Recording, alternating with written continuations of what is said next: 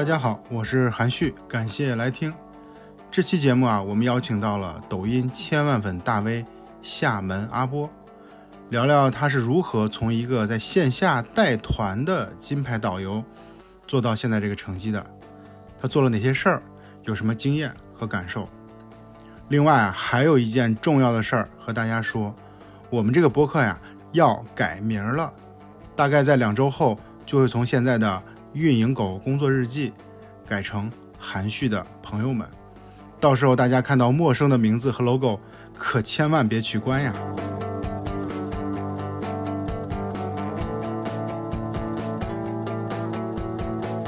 大家好，我是厦门阿波，我我以前呢是一名非常普通的导游，然后做导游工作差不多做了十年了吧。最开始的时候，我们是二零一一年开始接触导游行业。那个时候我是在普陀山，啊，后来就一路呢来到了厦门，在二零二零年就是遇到疫情的时候，然后被迫我们就是转行了，然后也是想以另外一种方式能够更好的去呃发挥我们这个导游的本质，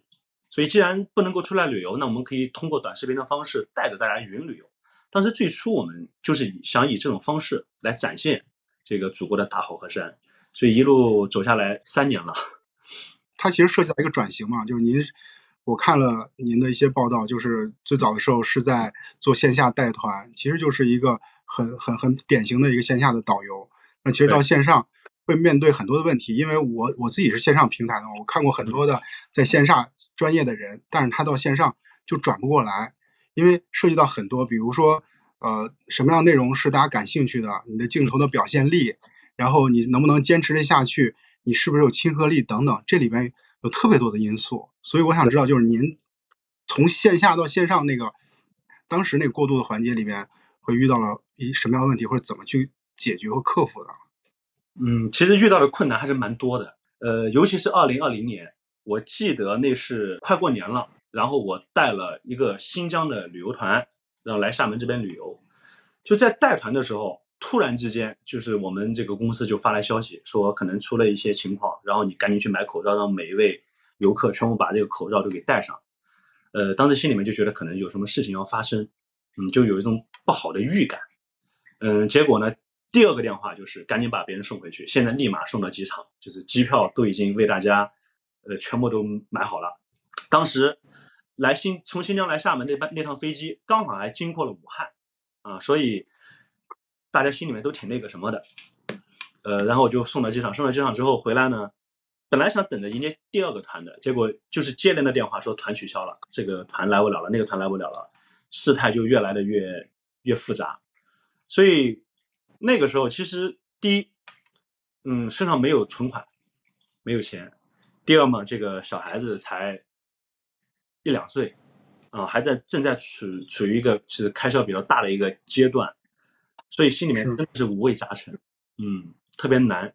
后来呢，到了二零二零年，就从一月份到三月份的时候，那段时间算是一个空白期，脑子里空白，不知道该干什么。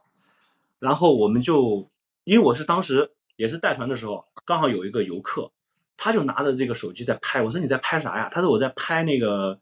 就是那个抖抖什么那个啊。当时我们对这个抖音，我是一点都不了解，我说什么叫抖音？我那个时候都不知道。因为我平时就喜欢看看书啥的，对那个不了解。后来我就专门查了一下，哦，原来是个短视频平台，上面我也翻到了很多人在发一些关于旅游相关的一些东西，所以我就觉得，嗯，这个我可以试一试。呃，别人能够做得好，那我相信我也可以。结果连续试了一个月，真的打击特别大，没找对方法，然后发出的东西吧也没有播放量，也没有点赞量，就心里面自信挺受伤的，自尊。然后我就想着，那是不是我没花钱啊？我是不是应该投点什么？那本身就没有钱，所以就投了一百块钱。结果播放量确实涨了一点，涨了个应该有四五千嘛。那时候一百块钱好像是五千个播放量，就涨了一点。涨了一点之后，哎，突然好像有信心了。再拍下去的话，又拍了几条，反正也是没流量。但是后来我就我就发现一个问题，我说我们厦门很多的景点都是比较出名的，包括鼓浪屿，包括厦门的那个湖里山炮台。我是不是应该去拍那些比较出名的景点啊？就是大家都知道，但是大家又不不是特别懂的地方。所以我就拍了一条那个厦门的一个大炮，很长很长，那是当时晚清政府向德国去买的一个大炮，但是关于它的历史有很多，我就想以这种方式啊，也是我们的这个职业本能，我就想去介绍它，然后用短视频把它录下来。当时什么买这个收麦啊都没有，那声音录的就是断断续续，也听不太清楚。但那个视频发出去之后，他就火了啊，从这个三百多个粉丝涨到了一万。就是听起来是，就是质量也没有，肯定跟现在也没法比的。但是那个选题，那个题材是比较好的，对吧？对对对，所以我们后来又选了更好的题材，就从一万粉丝的基础去选更好的题材。我发现就是很多人对风景可能不是特别 get，不是特别喜欢，但是对名人的故事他很喜欢。比如说我们大家都了解左宗棠，但是左宗棠背后他干了一些英雄事迹啊，收复新疆等等，那可能很多人。知道这个事儿，但是细节他不知道。哦，包括我们鼓浪屿，它本来是一个华侨之乡，有很多华侨曾经在抗战时期也对我们的这个革命做出过很大的贡献。所以我就说我能不能拿一些华侨的故事来讲？后来就选了我们鼓浪屿上的一个特别有代表性的人物。哎，这个作品一发出去，嗯，那个就非常厉害，那个粉丝一下子就就涨了快十万了。然后那个时候我就我就在想啊，我就想，就是短视频它是可以赚钱的。它是可以变现的，也有很多人跟我说啊，你都有十万粉丝了，哎，你应该去带货，应该去怎么样？我就尝试了一下，就尝试了一下，那我带什么呢？就带我们导游以前就是在卖的一些东西，所以就选了一个我们福建比较有特有特点的、有代表性的，叫片仔癀。我相信很多人都听过啊，片仔癀。后来一卖还卖出去十多单啊，一一单能够能够赚点钱。我说，哎，那一天的这个餐费就回来了。所以那一次是第一次尝试带货。用短视频带，啊，那是直播，就是我一路走下来，我我我感觉就是我是敢去尝试，那个时候很多人不敢播，但我敢，我打开这有什么大不了，播呗，反正我们会讲，有内容，咱们心里面也不慌也不虚，所以我就打开了直播，就当时讲解的是我们中国台湾啊那个金门岛，就讲解金门岛上的一些故事历史，哎，爱听的人还很还挺多的。啊，直播间的在线人数也有四百四百多个人。当时我在看，我有印象，当时几年前在看旅行类的账号的时候，其实有一类是非常流量很好，粉丝很好，就正好刚才您也提到，就是那个景色的，就他会去呃用用航拍，然后去拍那个这个这个景区的一些景点，然后呢再把它剪出来，就完全没有人哈，没有人设。对，这种这种做的流量是比较好的，然后这种账号呢粉丝也不少。然后据我的那些同事负责这些事儿同事说，他们就是说，像后来呢，慢慢就会形成一个链条，这链条是大家都做这个内容，然后都互相串，就是比如说我有点素材，你有点素材，互相剪一剪，然后呢就不会被查重嘛，然后就变成一个专门这个这个播景点的一个账号。但是呢，这个账号其实跟您这账号比，有个问题叫做它没有人设，就大家不知道这个这个人是谁。如果说一旦这人一出镜，估计就没有流量，因为大家对事儿没有认知，所以。这种旅行类虽然也是旅行类，但是就跟这个有主播的，它是完全不一样的这个逻辑。有主播的才会有人设，才会有价值。然后相当于是您您完全讲的是这个这个故事，然后讲的是文化层面的东西。因为我也看过您的直播，您是怎么着？是拿着手机就拍，拍了就完全就就适应这种感受吗？因为很多人就对着手机他就做做，或者对着手机他一下就不知道该怎么说了，然后看起来就很傻。这这个镜头感是。是有些天生吗？就是马上就能适应这个状态吗？呃，也不是马上就能适应。其实那个时候我是怎么拍的呢？最开始的时候就我一个人啊，拿一个架子自己对着我，对着我。那个时候我们还不懂得前置摄像头去拍，都是用后置摄像头。那后置摄像头拍的话，那我们就就要去找镜头，有时候拍的就是人可能在镜头里面只有一半，也遇到过这种问题。那后来我们是怎么克服的？就是这种镜头感。我就觉得自己拍不行，我得找个人。后来我就让我老婆，那时候我们拍作品的时候最最困难的时候，我那时候那我女儿才两岁半，刚刚会走会走路，我们就把她带着，然后给她点玩具，让你边上玩，不要打扰我们。然后我们就在那边拍作品，我老婆给我拍。后来慢慢的这个镜头感就找到了，但是那个时候很生涩，就像你说的，没有镜头感，只能说他能够完整的把这个我讲的内容给记录下来。但是后来为什么我们能够慢慢的找到镜头感？呃，可能第一是因为拍的多了，该知道是去怎么去去去抓镜头，然后第二的话，我们那个时候稿子全是背的，包括我讲一个内容十分钟啊、六分钟、八分钟都是全背下来的，就没有任用任何的提词器。那个时候就是脑子效率很低，可能我花两三个小时才能够拍一个好的作品。包括我像当时讲那个弘一法师，讲我们厦门的这个富豪黄一柱，都要买这个很多的书回来，你要买很多人的这个这个自传回来，把它看完之后，把一本书浓缩成十分钟的内容，然后把它背下来，这样的我觉得镜头感好。那么如果你要是对着提词器，哎，你看着它拍，镜头感就会很生疏。包括我拍那个。那个、那个、那个故宫，故宫的作品其实是很多是没有剪辑过的，它只是有些它会分段，但一段的话它相对来说比长比较长，因为那个视频的话，现在播放量应该有将近七千多万，然后它的长度十三分钟，也是我第一次挑战，就是发十三分钟的作品。在拍这个作品之前，我故宫去了两趟，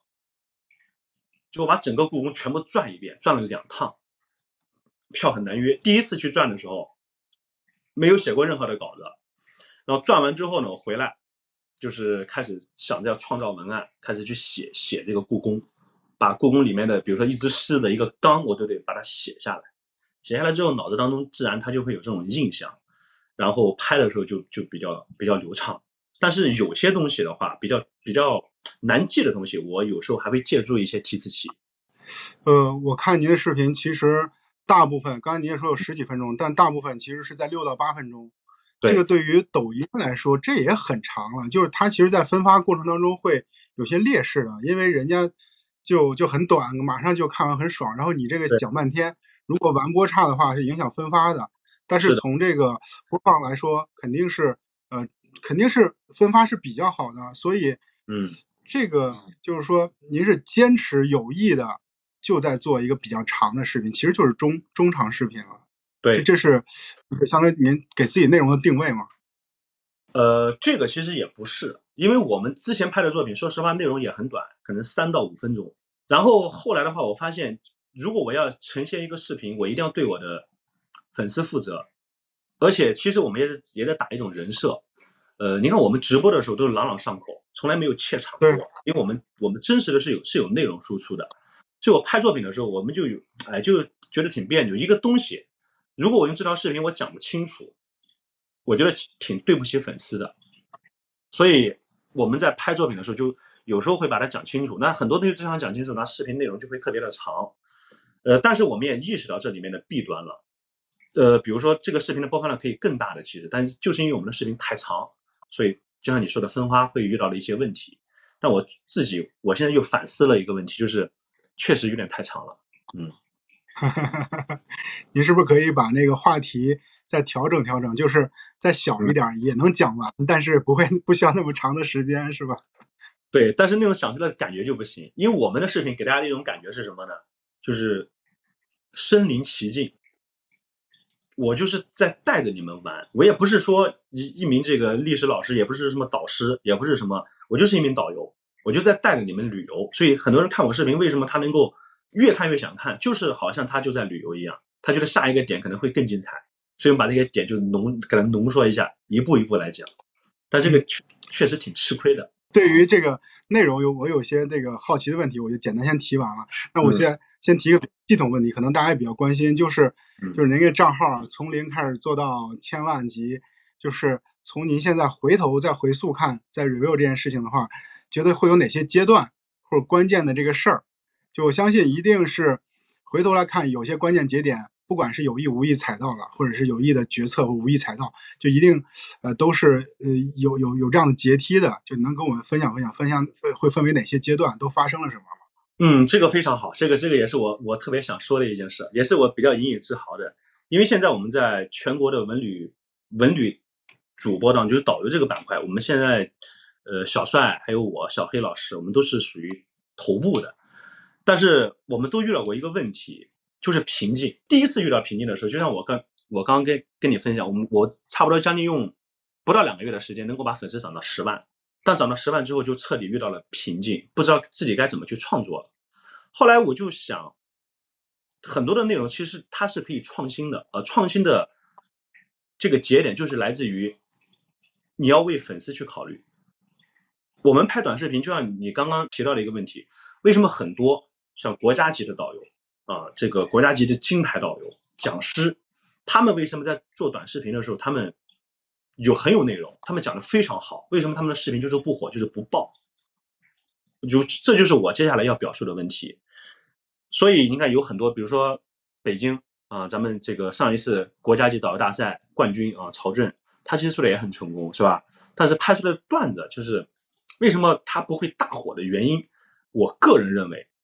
就是没有找到短视频核心的点。我们很多人，包括我自己在直播的时候，我以前是，我只是把我懂的东西，我想分享给粉丝，但这些东西不一定是粉丝想听的，所以我后来就。把这个做了一个反转，我就觉得大家想听什么我在讲什么。如果我讲的这些东西你们都不想听，讲的再好没有任何的意义。所以后来我就第一个改变就是在粉丝十万的时候，我相信我们福建有这么多的城市啊，比如说安溪、莆田、厦门，大家对厦门可能都很了解，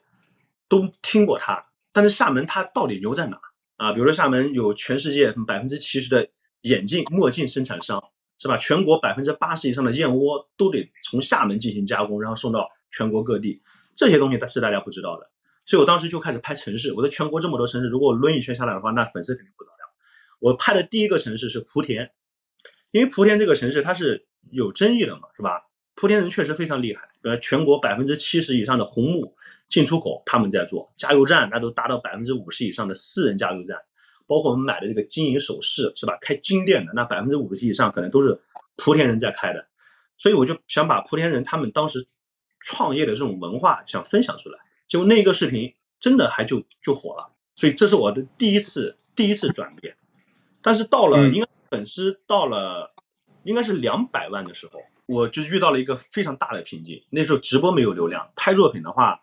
觉得很多东西都拍过了啊，这些东西可能。讲的是也有点麻木了，我就做了一种反思，又是一种反思。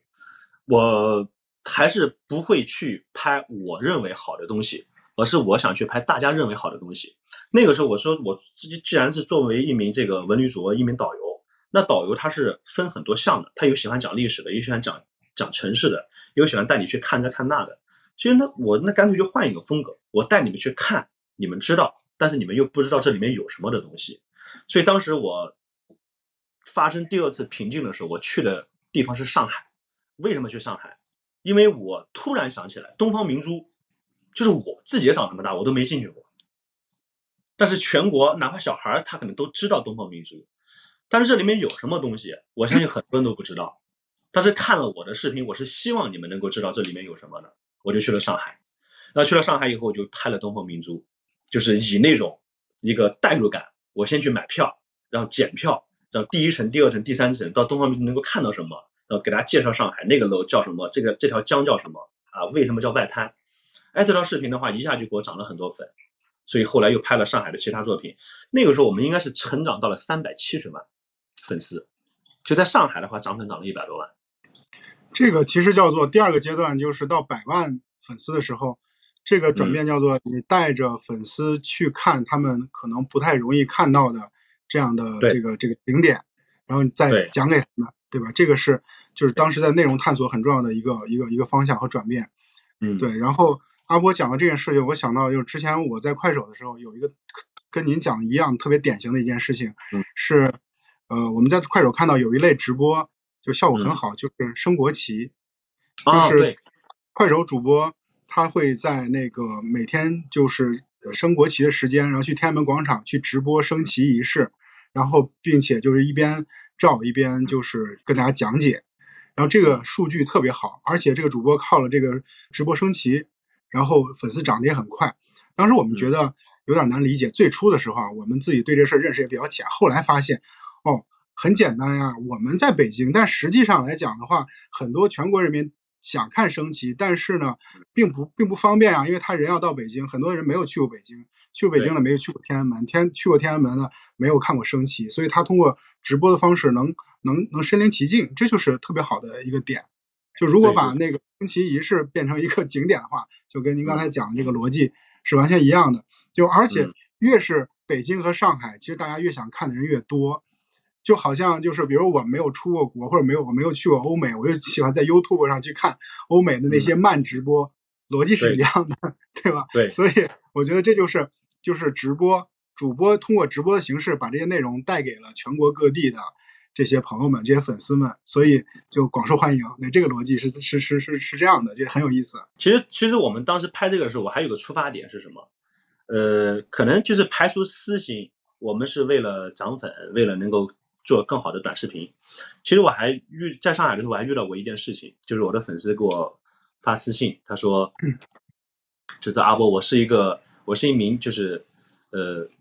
腿脚不是特别方便，呃，就是我们说的弱势群体，他不能走路，而且身体又处于瘫痪状态。他说能够通过你的这个视频，让我去到我想去的地方，呃，给我发了一条这么信息。”我特别的感动，就是这会让这个创作者，呃，有有这样使命感。其实你觉得一个手机背后，一个账号背后，其实它不是简单的短视频内容，它是有很多的这个粉丝或者朋友们在等着看。然后他可能，呃，通过你的视频，通过你的直播，就开拓了视野，或者让自己的心情变得更好了，或者是就是能打发时间，这都是特别重要的这个这个事情。其实都大家都很依赖于这些内容。是的，所以我们一直也是在考虑，就是我们做短视频能够给别人带来什么，这是我一直在思考的问题。就是我们现在就是到这个量级的时候，比如说我们在抖音上坐拥了将近一千八百万的粉丝，我们发的很多作品其实审核非常严格。就是你以前在那个在那个快手你是知道的，就是你们作为这个比如说高层呀、指挥方面，你们知道这个审核特别严格。我当时记忆最深刻的是。呃，我也拍过那个国旗，拍过那个天安门广场的国旗。那国旗的高度，那很多人都说是二十八点三米，好像是吧？这个高度。但是其实呢，它的高度经过一段时间它是不一样的。那现在国旗的高度从底下到上面是整整三十米的高度，所以国旗升起的高度目前是三十米高度。以前说很多人说二十八点三等等，其实这个是不正确的。所以我们。如果像我这个数据如果说错了，这条视频可能推送立马就就就就会被切断。包括我到山西，我拍过一个一个司马光，司马光他本身他的父亲就是在祖籍就是山西人，他后来只是去了四川做官了而已。所以司马光小时候可能是在四川是吧？有生活过一段时间，包括砸缸啊都是在四川，很多人就引起了争议，说司马光是四川人，而抖音呢也认为司马光。他是四川人，其实那历史祖籍本来就山西人。我说的是山西人，结果就说我违规了，就把我的视频流量给卡。所以我们现在就觉得做视频一定要严谨，就是 要尊重历史。就是刚才你讲是第二个第二个刚这个瓶颈，对吧？就是百万级的当时遇到个瓶颈，还有吗？再往下？有，我们当时从上海从上海回来之后又遇到瓶颈了。这个瓶颈在哪？就是那个时候从上海回来，我记得很清楚，我的粉丝已经突破了三百七十多万。就回来没多久，有些视频不还还在还在热度上，还在滚动，呃，就是很顺利就突破了四百万粉丝。那个时候是二零二二年了，就去年，应该是去年四月份吧，四月份。后来我第二站去的是哪？从上海回到厦门，从厦门后面我就去了这个杭州。那个时候小帅，口传小帅，我们就碰了个面，然后呢，我们就交流了一下，就未来我们拍作品的方向应该往哪走。结果我们俩真的就碰撞出了火花啊，然后我们就去了哪？去了山西啊，就是最近很火的山西东方甄选不是去了吗？其实山西呢，在东方甄选去之前，就是我跟小帅我们俩去的时候，那个山西是火了一段时间的。当然，当然我更多的是沾了山西的光，是山西让我从粉丝百万级到达千万级的。我们在山西涨粉涨了六百万，就一个多月的时间涨了六百万。当时抖音的那个。高管还给我打电话，就说你是怎么做到的？是不是有什么什么什么什么？后来我们就分析了一下，我们去山西为什么能够涨粉？呃，主要是原因山西没有人，没有什么人拍过，它算是短视频当中的一块处女地。我当时去山西的真正的原因，就是我本来是想去山西，我拍一条视频我就走了，就是乔家大院，因为这个电视剧也拍过，也是像东方明珠一样，大家都知道。乔家大院，但是乔家大院它有什么呢？历史背景、文化内涵，很多人可能不是特别了解，而且真正的乔家大院到底什么样也不知道。我们就去了乔家大院。后来那条视频的话，应该点赞量好像有一两百万吧，那条点赞播放量的话也有好几千万，那条视频火了。那火了之后呢，我们就觉得要深挖山西，因为山西的话真的如果没有短视频给它宣传出去，特别可惜，我们是这么认为的。当时也有很多好的素材，所以像山西的乔家大院、王家大院，基本上除了长治，长治那个城市我没有去，基本上山西全部走了一遍。那么当时我们去山西的时候，我们是做了一个很大的改变的，就不仅是内容上的改变，我发现我们的拍摄的角度，包括拍摄的这种感情、拍摄的激情，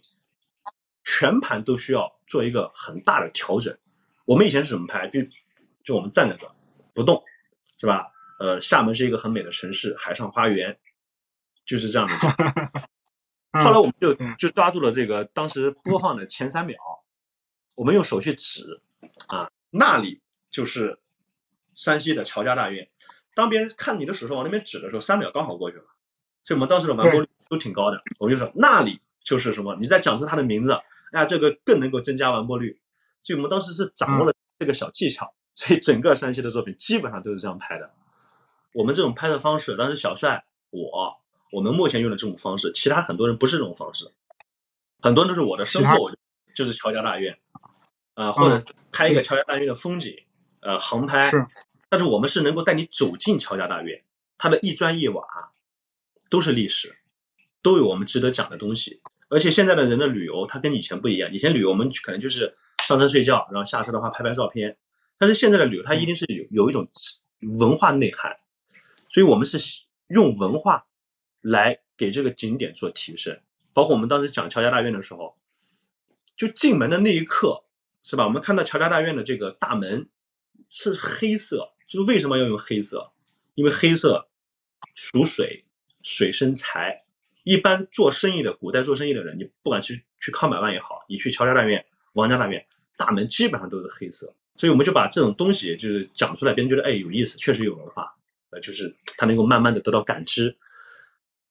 我们是以这种东西吸引，我觉得并不是风景吸引。就想问一下，就是吸引的粉丝都是什么画像的？就是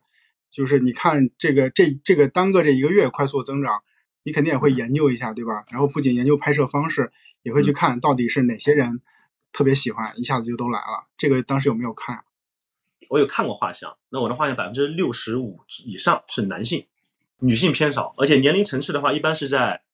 四十五岁以上，就是五十到六十这个区间占比非常大，尤其是五十岁的最多。其实这个感觉，说实话，感觉我跟我的这个直觉是是相似的，就是，嗯，我因为我看了你你在那个故宫等那些名胜古迹，然后去讲历史，其实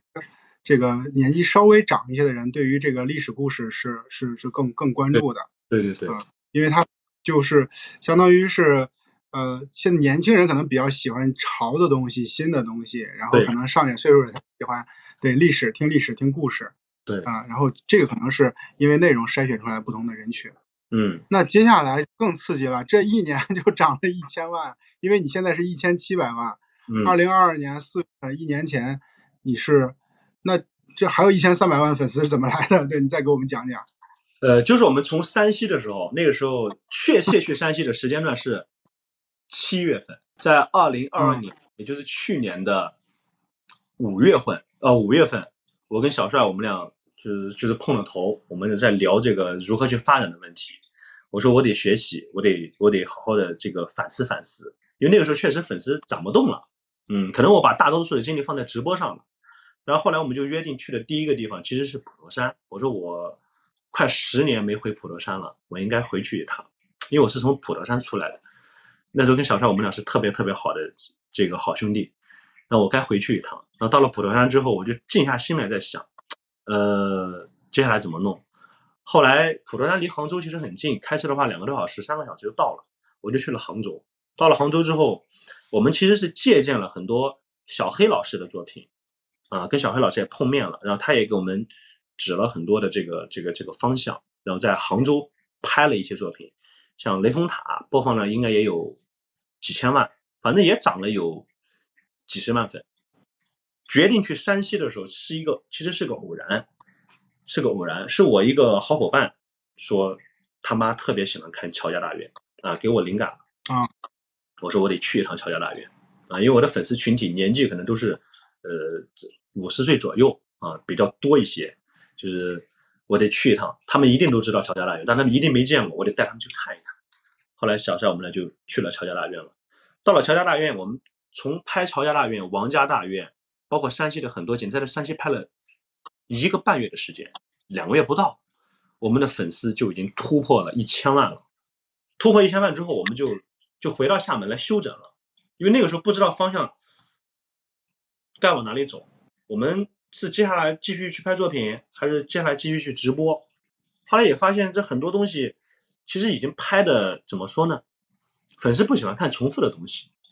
我们就想北方既然拍了啊，那我如果想达到另外一个高度的时候，我该往哪走？我从山西那个时候应该是九月份回的厦门，回了厦门之后，我们做了一个重大的决定。那个时候我们团队人很少，大概也就呃五个人，五个人，我们就在想到底去哪？后来我们就决定我们要去云南。嗯，彩云之南，我们去了，然后云南的那一站也非常的成功，去看到了很多人没有见过的东西。我们从云南也待了将近两个月的时间，就快过年了，所以当时就就就回到了厦门，包括这个丽江、大理、香格里拉，带粉丝去看日照金山、玉龙雪山，我一个礼拜爬了五趟，边爬还边直播。哎，那个时候我们粉丝都很多都发信息，阿波你性就是性命要紧，那个很危险，确实。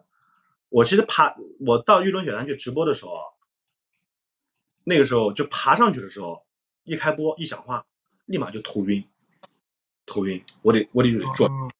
坐在那个楼梯上，楼梯上还坐的还不行，我得躺着，躺了五分钟，哎呦，觉得自己好像又又来劲了，又起来了，又继续播，就那场直播，嗯，观看量非常高，就是可能有上百万的推送，上百万推送。后来我们第二天就来了，后来适应了也就好了，跑上去还会头晕。后来我就想，直播的传播力度还是不够大，我就拍了一条玉龙雪山的这个视频，让那种那种传播力也很大，应该有几千万播放量，就慢慢的开始涨了。一条视频基本上都是涨几十万粉丝。我们还专门去了虎跳峡，去了香格里拉，就涨粉都是非常不错的。所以那个时候就突破突破一千万了，一千一百万、一千两百万这样。这个规律基本上我们就摸出来了。阿波 在拍视频、在做直播规律，热门城市加热门顶，呃，热门城市加热门景点加上历史知识，然后不断在国内去复制。啊，复制的意思是说要去找不同的这种呃，这个这个大家这个都比较熟悉，但是可能没去过的地方，然后你亲身去。然后呢，亲自去直播拍视频去讲给大家，然后你的粉丝就可以通过手机，通过你的账号，然后去游遍了中国的大好河山，而且还挺有意思，可以听你讲故事。这样去做内容的主播，应该是不是基本上没有？呃，就是这这可能就是接下来一个问题，我们又遇到问题了。从云南回来的时候，就是很多人就开始模仿我们了。对，现在你翻到的很多是三百万、四百万、两百多万的。很多很多拍摄风格跟我们如出一辙，那么这种这种拍摄风格多了之后，粉丝对这种拍摄风格他就会就是感觉厌倦了，就是看看厌了，看够了。就现在你看很多都是这里那里啊等等特别多，就开头用这个。就回来之后我们就意意识到了这个问题的严重性。我在三个月之前吧，就是我这个人喜欢往后想，就是判断未来的发展发展方向。三个月前我就在想，我们这种拍摄风格，我那个时候小帅我们俩。还还聊过这个事，这种拍摄风格已经基本上要被淘汰了。所以现在我们的这种这种拍摄的，不管是播放量也好，点赞量也好，就是明显没有之前这么大了。其实粉丝体量上来了，但是点赞包括完播率等等就没有之前这么这么高了。然然后怎么解呢？这个事儿我理解，其实这也正常，因为你都涨了这么高粉丝，大家。玩抖音嘛，一定会学那些爆款的那些内容，他怎么做啊？一定会拆啊，内容肯定被拆了不知道多少次了。这个这么好的标杆在在这儿，对，所以一定是呃能预见到的。那那你会怎么解这件事儿？啊，我觉得还是要创新，因为嗯，短视频平台会一直存在，其实平台也特别害怕它的内容会发生内卷，他们不支持。所以，如果一个平台刷旅游的这个相关的一些东西全是这一套，大家就就不爱看了。所以我们接下来的创新有可能就是，我觉得应该，嗯，一条视频当中不应该只出现我一个人，可能会出现更多的人，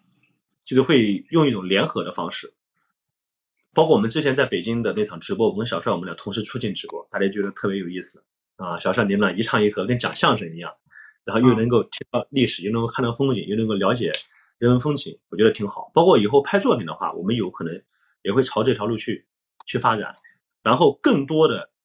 我的想法是更多的要拍一种接地气的，就是文化的这种这种这种属性一定是不能缺失。如果旅行缺少了文化，它一定是炒一盘菜少了这个佐料。你光看风景，就像吃饭没有放盐巴是一样的，所以必须要加入一些内容。而这些内容的提升，我觉得我们应该要从就是年代感。什么叫年代感？就是比如说我现在要去这个，呃，要去要去要去黄山，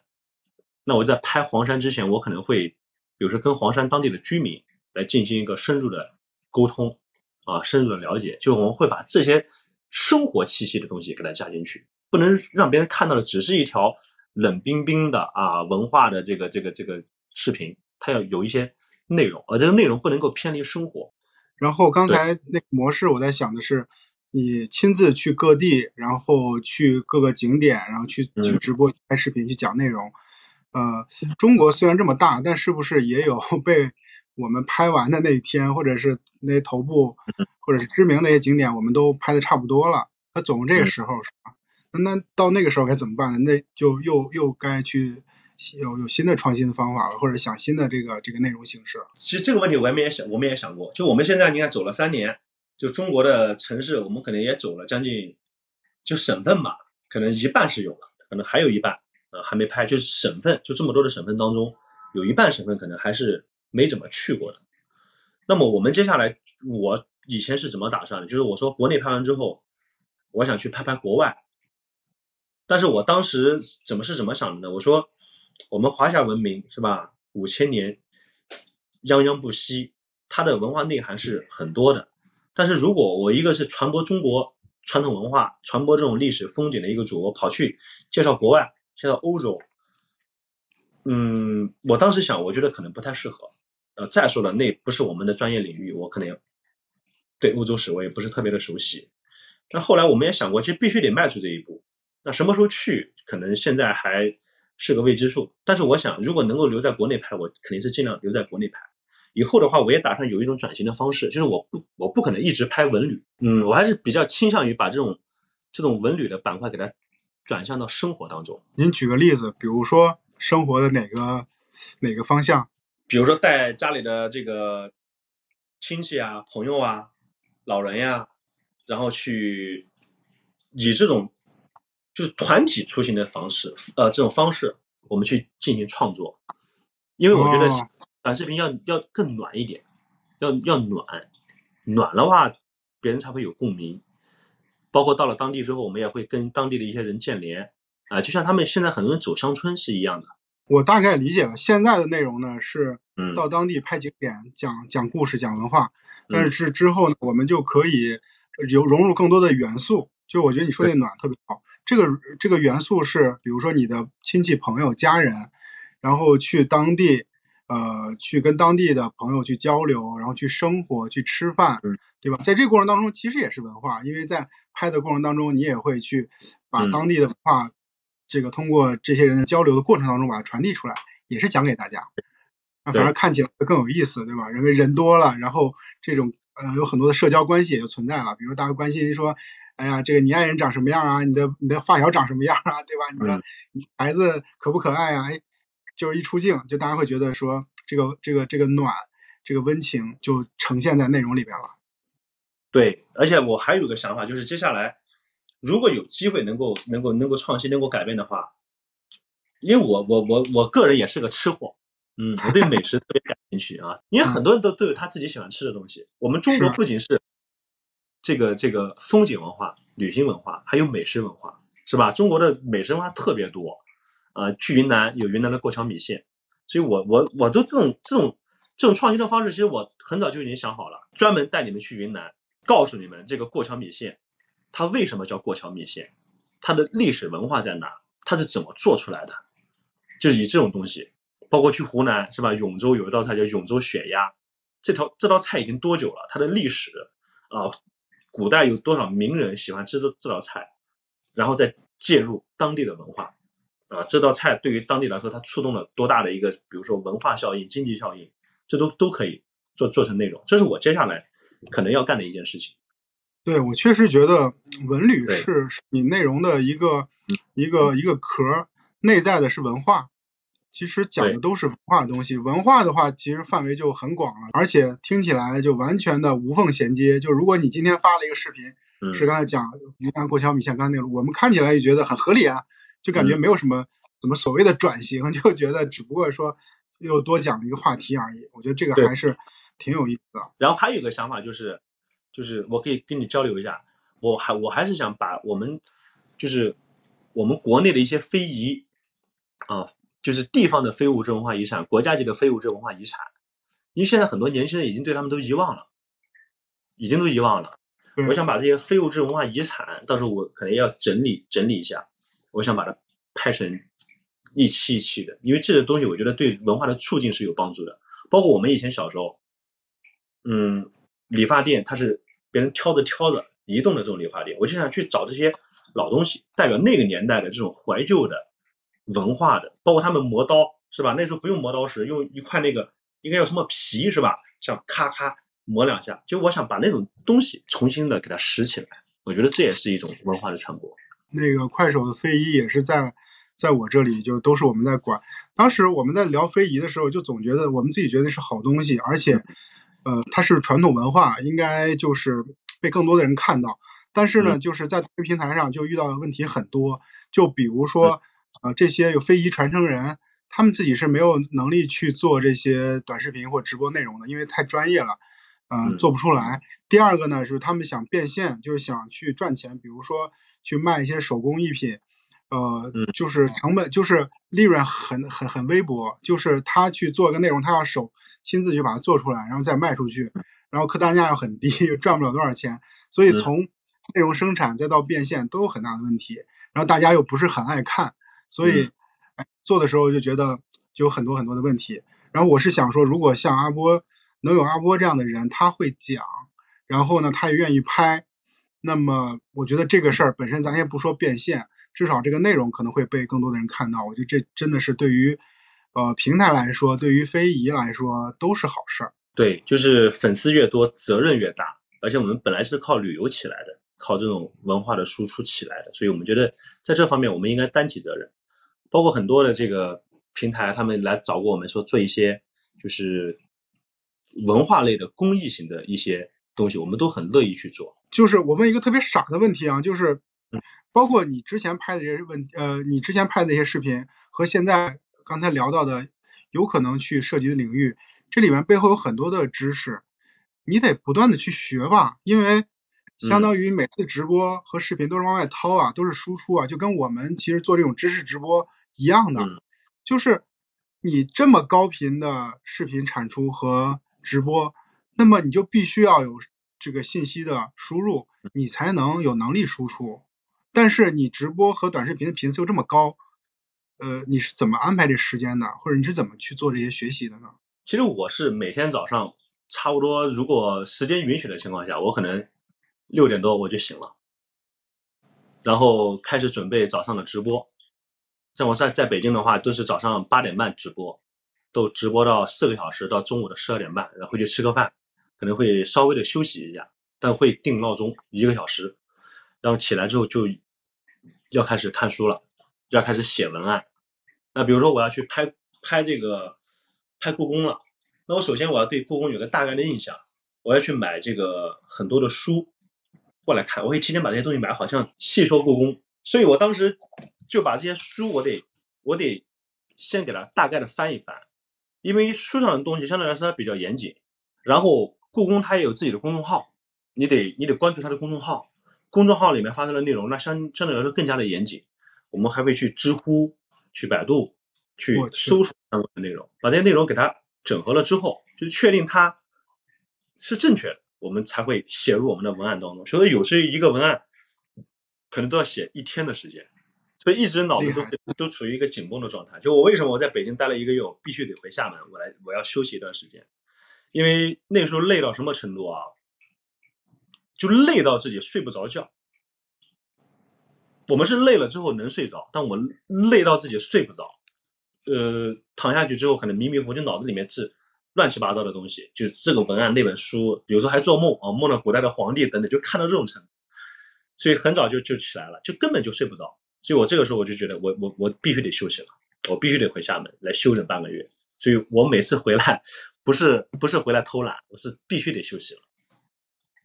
哎，我跟大家说一下为什么我觉得这个问题特别重要啊！就除了这个辛苦不辛苦、难度不难度这样的问题之外，我跟大家说一下我的视角。因为我以前在平台，呃，我们在快手平台，然后看到很多就是数据比较好的直播间的，就是讲故事的人，比如说是导游，或者是他是就是讲书、讲历史这样的壳子的人，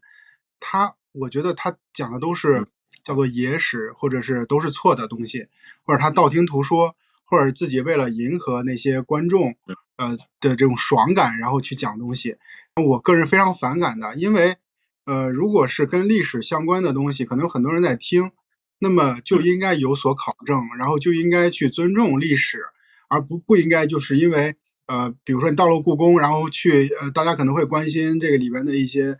嗯就是就是什么男女关系这样的事情，然后你就会杜撰，然后让大家去听你讲的这些东西，让自己的直播间。数据更好，其实我我真的挺反感，而且这样的主播很多，对。然后我觉得看了刚才阿波说的东西，就是我觉得很欣慰。就虽然我现在不在任何平台，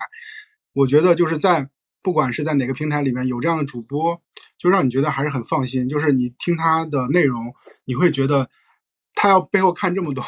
本书，然后才能给你直播几个小时，才能给你拍个视频，就是你就觉得这真的是一个知识输出。这也是我我刚才为什么问阿波。这个事情的原因啊，我觉得这个背后的逻辑可能因为大家视角不一样，你感觉不同。因为你可能看很多人都在故宫里面直播，举着手机，很多很多啊，我也看过，我觉得都就都很扯，我根本就不看，我觉得就就一一听就是胡编乱造。对，其实我我这一次啊去北京的时候，其实心理压力非常大。我我以前是没有去北京直播过，我说北京，哎，那那地方历史文化太深厚了，我说我去了会不会不太好？啊，不太好，万一讲的不好，万一讲错了，万一怎么样？我觉得后来就想，他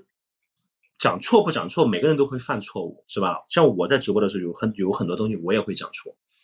所以我当时去北京第一站，我就去的是恭王府。我去恭王府之前，我买了四本书，我就在家里面把四本书全部给他看完。看完之后，我觉得我去北京直播，我一定要对那边的历史文化我要负责，我不能够乱讲。然后我到了在去北京之前的前七天，就前一个礼拜，我就每天都是这种状态，就工作到晚上的十一点多，因为我要把这四本书融合成我直播的一个稿子，我要给它用电脑写出来。所以当时我去恭王府直播的时候，你想想四本书，我浓缩了一个礼拜，浓缩完之后呢，大概差不多应该也也是这么厚吧。然后第二个就开始背，就是一段一段的，你你得去把它背背下来，你把它记住，你不然直播的时候你讲的不流畅。肯定不行，就我我就开始背，啊背就背了这个三四天的时间，后来到了北京，就第一场直播还是觉得比比较生疏，但慢慢的就好了，所以我们都是这么一点一滴积累过来的。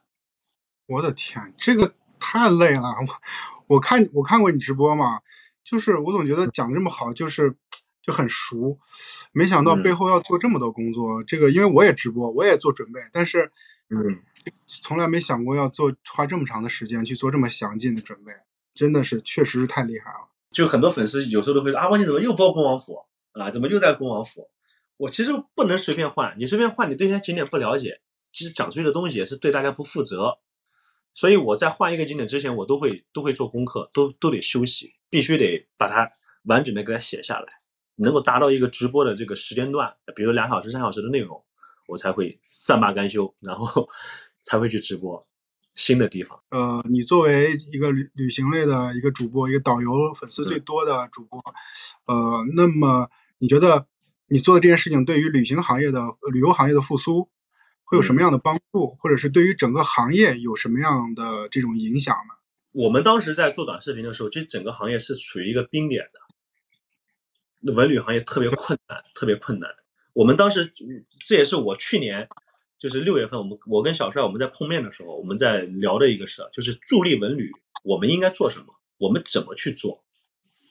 也有很多的平台来邀请过我们，就是去助力文旅，我都是很愿意参加，很积极参加，就是义务的，都都都没有问题。但是后来我们就想，我们最好是能够用自己的一些一些流量去带动某个城市或者某个景点。就是我拍了这么多地方，我们不说乔家大院吧，就乔家大院确实被是被我们拍火，就是它已经很火，那我们是去蹭了它的流量，让它更加的火。那山西还有很多景点是因为看了我们的作品。更火的也有，那么就我举个例子啊，我那时候去云南，去云南的时候，我们去了一个城市叫芒市，当时是云南省文旅局邀请我去拍的。哦。呃，对，去了芒市之后，我们在芒市逛了一整天，一整天不知道该怎么拍，不知道该无从下呃从从什么地方开始下手，所以后来我们就想了一个办法，那我就换一种方式，我就有一种打卡的方式，我是一个外地人，我来到芒市，我该怎么去玩？嗯，那个那个，我觉得这套作品非常有意义。它的意义不在于它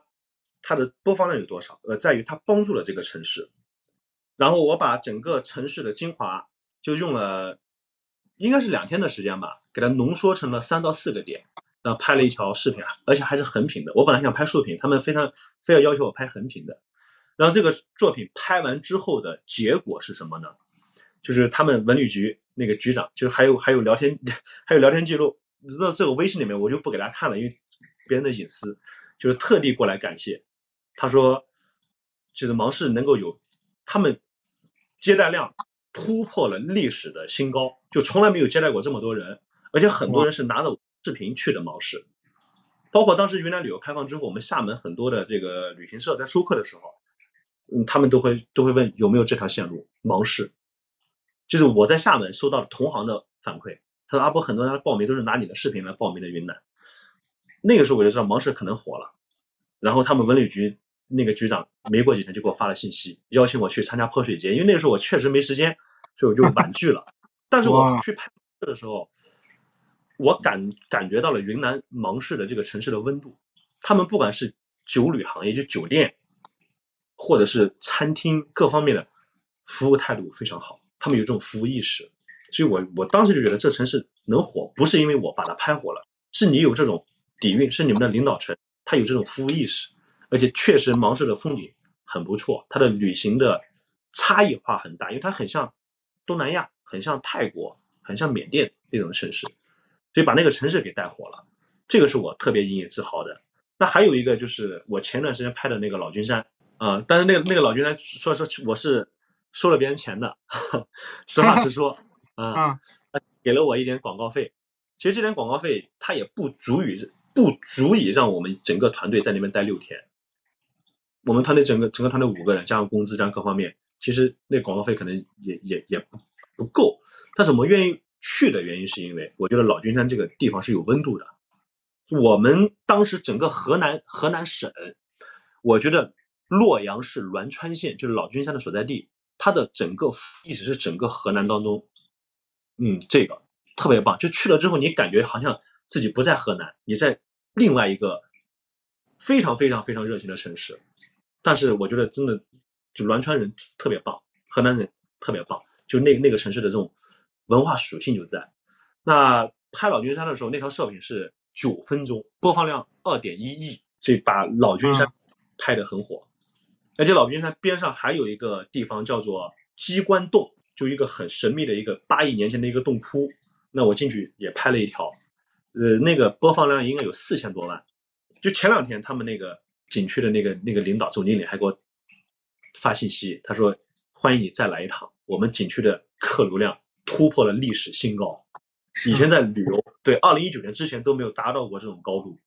因为他们把我拍的视频给它挂在了他们景区门口的大屏幕上。循环播放，很多人去的时候也是带着那个视频去的，所以我觉得这是对文旅的一种助力。就是老君山那个视频，我觉得找的点找的特别好，因为我也知道那个我没去过那个老君山，但是呢，当时快手跟洛阳文旅有一个合作，当时在线下有一个大会，然后老君山就是他们主推的一个景点，然后然后当时快手还做了一些那个魔法表情，让大家拍的时候就能把那个景点就是拍成一些好玩的这种样子。呃，但是我开了看了阿波那个视频以后，我发现它里面有很多点找的特别好，就是说，就有一个点叫做就是就是这个这个这个地方是只有中国人才能去，就是嗯，外国是不能上。就我我完全不知道这件事情，但是我你上来就说这个事儿的时候，再加上配的那个视频也很好看，我一下就停下来了。对，这个这个点找的特别好。对，这这是真的只能 只只能中国人去吗？呃，我跟大家跟大家解释一下啊，其实。它这个景点确实外国人不让进，啊，他为什么外国人不让进？我们的很多的这个是吧，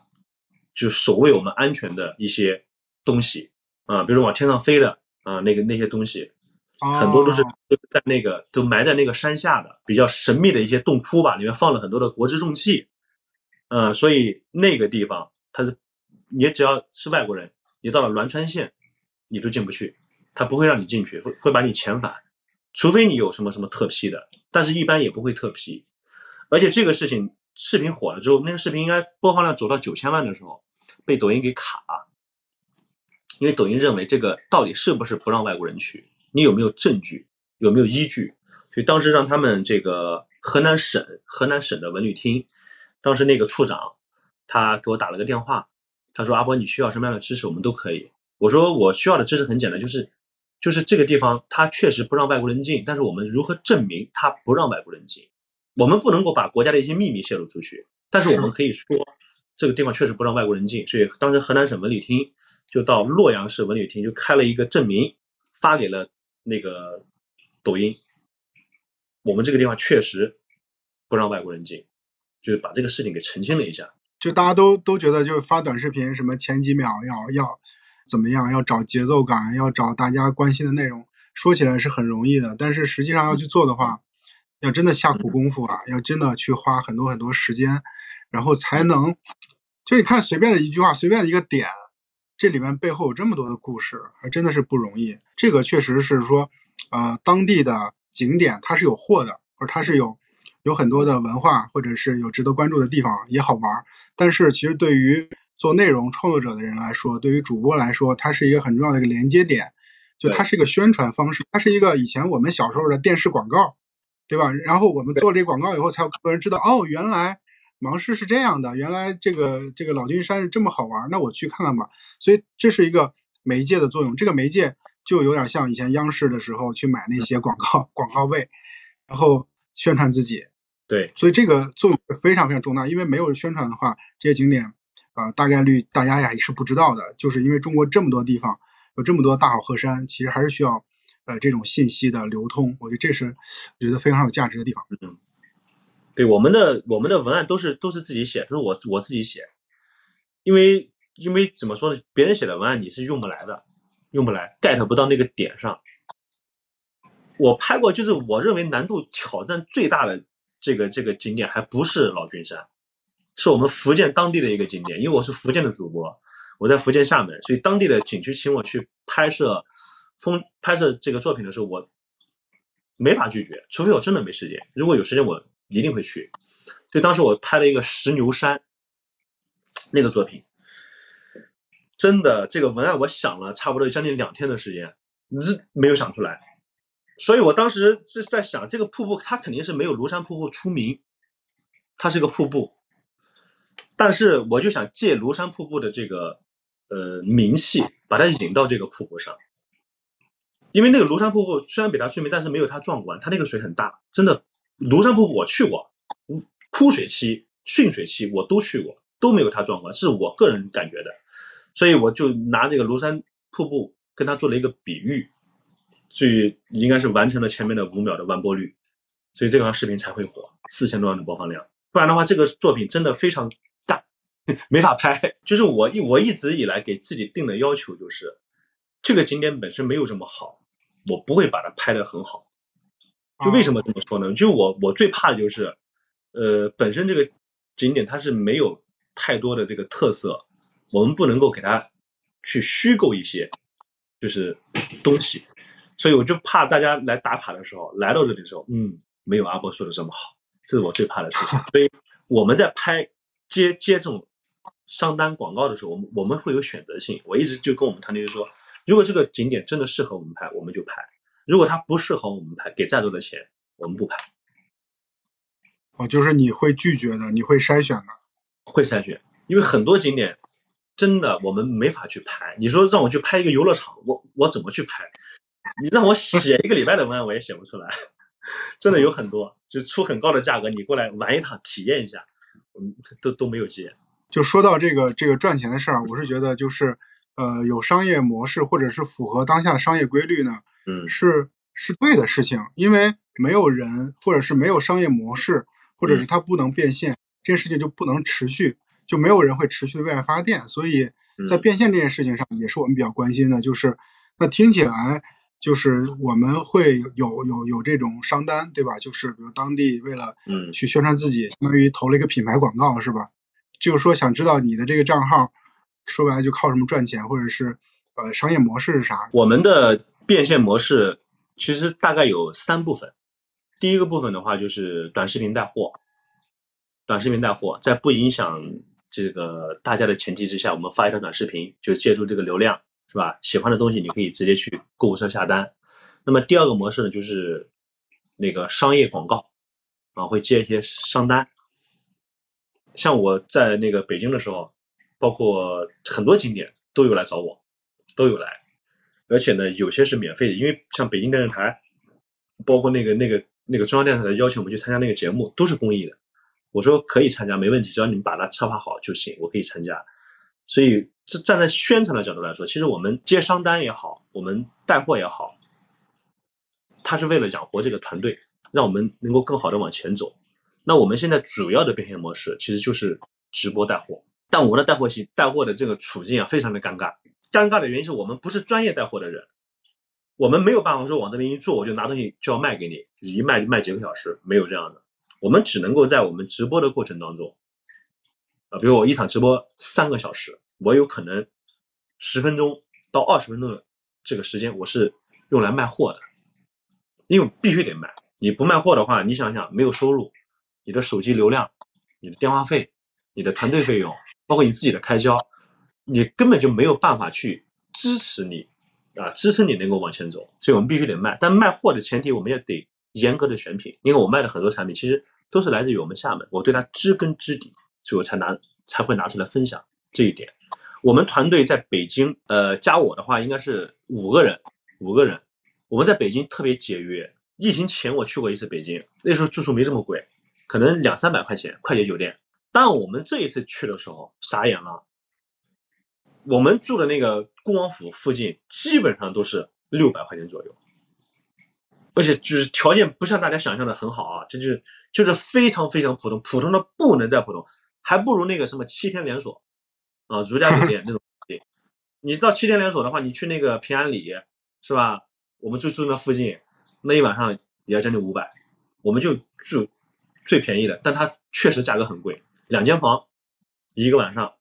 呃，一个三人间是六百多，一个标间的话是五百多，加在一块一千二百块钱。那我们吃饭，比如直播累了，中午五个人得吃饭两百块钱，总归要的，就一天的开销就。除去团队人的工资以外，一天的开销要在将近一千五百块钱，包括景区的门票，我们去光华还要买票的，一千五，就一个月我们在里面，你想得花多少钱？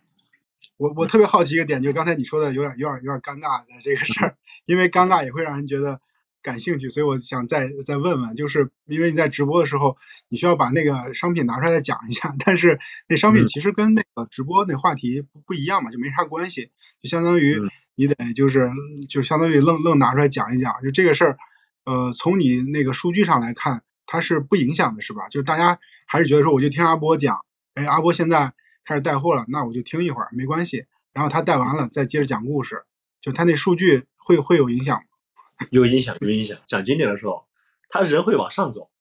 啊，比如现在是直播间五百人，他会涨到一千人，涨到一千五。但你当你把商品拿出来介绍的时候，可能会从一千五一下就变成一千了。啊，啊，但是支持我们的粉丝还是还是蛮多的，嗯，很多商品，像我之前有有卖过这副墨镜，嗯，这个墨镜就我们厦门产的，非常好，这个墨镜，我们在北京的时候就给给大家分享，其实买的人还是蛮多的。啊，好像客单价也不是特别高，就不是特别贵的这个产品。对，一百多块钱，真的买的人还是蛮多的。所以我觉得大家还是理解的，还是比较比较支持我们的。所以户外主播他在带货这一方面，他是很容易受到别人吐槽的。他不像专门带货直播间，我就我就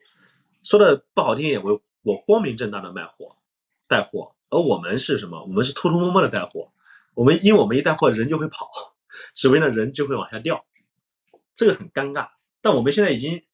已经习惯了，但这个环节必须得进行。你不进行的话，你整个团队没有办法再前进了。就是这个确实，嗯，就很很直白的把这个问题阐述出来。因为阿波不不可能像那个直，就是让专门的那个电商主播，然后就摆个桌子，然后就一二三上链接，因为它的内容不是这个，而且大家不是因为这个去看它的。所以它只能相当于植入嘛，就是在好的内容里边去植入这个这个商业内容或者商业产品，这个很正常。其实对于我来说，我会觉得说只要能赚钱能变现，就是这是牛逼的。如果纯属为爱发电是非常愚蠢、非常傻的事情。它我我们可能过段时间就看不到它了。所以我觉得就是如果我们喜欢一个主播的话，或者喜欢一个公司的话，喜欢一个产品的话，还是让它让它赚钱，要不然真的下个月或者下个月我们就看不到它了。这个就是非常简单的商业逻辑。对，所以这个事儿确实还是挺不容易的。嗯，我看您还就是还有短视频，就是短视频，因为我们的理解是短视频带货效率不高或者效果不好，但是我看您作品里面时不时会插一条，就是看来效果还可以，在您这里。呃，其实短视频带货我我们带的都挺可以的，就是我不瞒大家说啊，就是我当时去泰国的时候，我带了那个乳胶枕，那个乳胶枕是九十九。一个，我应该带了，应该有，应该有一万个吧。这视频的话，一般第一天、第二天出单是比较多，但那个利润非常低，极低。呃，但是为什么我去带它带那个枕头？因为它的质量真的相当的好，特别好，我就很想分享给大家。然后我刚好又在泰国，我觉得这是一个顺理成章的事，我就拍了一个视频，就所以它转化很好。包括我们自己，我自己一直都在卖这个这个这个我们的护肤品，叫叫片仔癀。这个是我自己在做理的，嗯，市面上很多很多假货，但是我我一直一直我都告诉粉丝这边有防伪标识，我们一定卖真货，所以价格的话可能比那些假货要偏高一点，但是大家还是比较认阿波，就相信我分享的东西，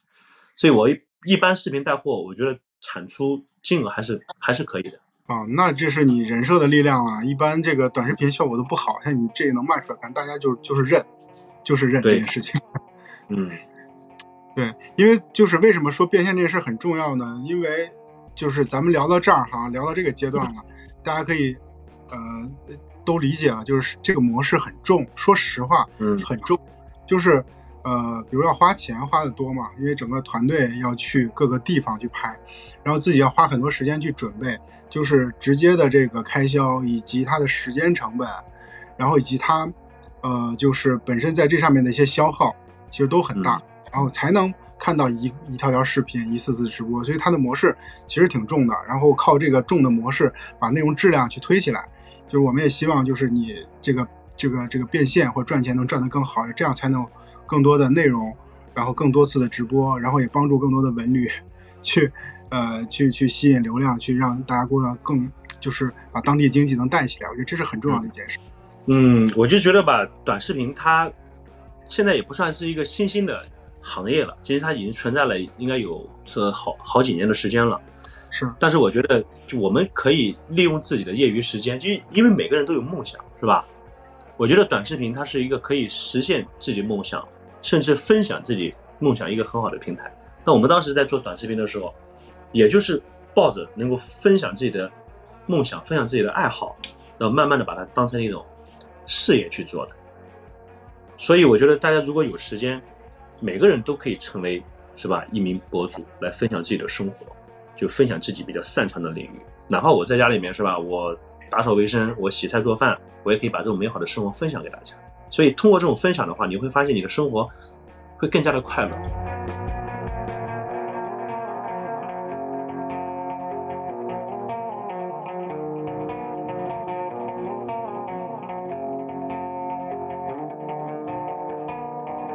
感谢大家收听本期播客。如果对我的内容感兴趣，可以关注我的公众号和社交平台账号，我都写在 show notes 里了。最后啊，再啰嗦一次，我们这个播客计划在两周后啊改名字、改 logo，会从运营狗工作日记改成含蓄的朋友们。到时候大家会看到陌生的名字和 logo，可千万别取关。就聊到这儿，咱们下期再见。